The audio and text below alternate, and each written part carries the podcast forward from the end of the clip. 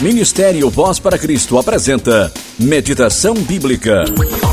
Como é feliz aquele que não segue o conselho dos ímpios, não imita a conduta dos pecadores, nem se assenta na roda dos zombadores. Salmo capítulo 1, versículo 1. A felicidade, ou bem-aventurança, é encontrada por aquele que não aceita conselhos de injustos e, ao mesmo tempo, não se comporta como os pecadores não arrependidos e que não tem comunhão com os zombadores. Resumindo, a felicidade é alcançada por aquele que vive conforme a orientação da palavra de Deus. É claro que esta pessoa também tem aflições. A Bíblia nos alerta a este respeito, mas isto não significa que a felicidade não exista. Se você é um cristão praticante, não precisa desanimar, mesmo nas lutas. Você já é Você feliz. já é feliz e no futuro gozará da felicidade eterna. Eterna.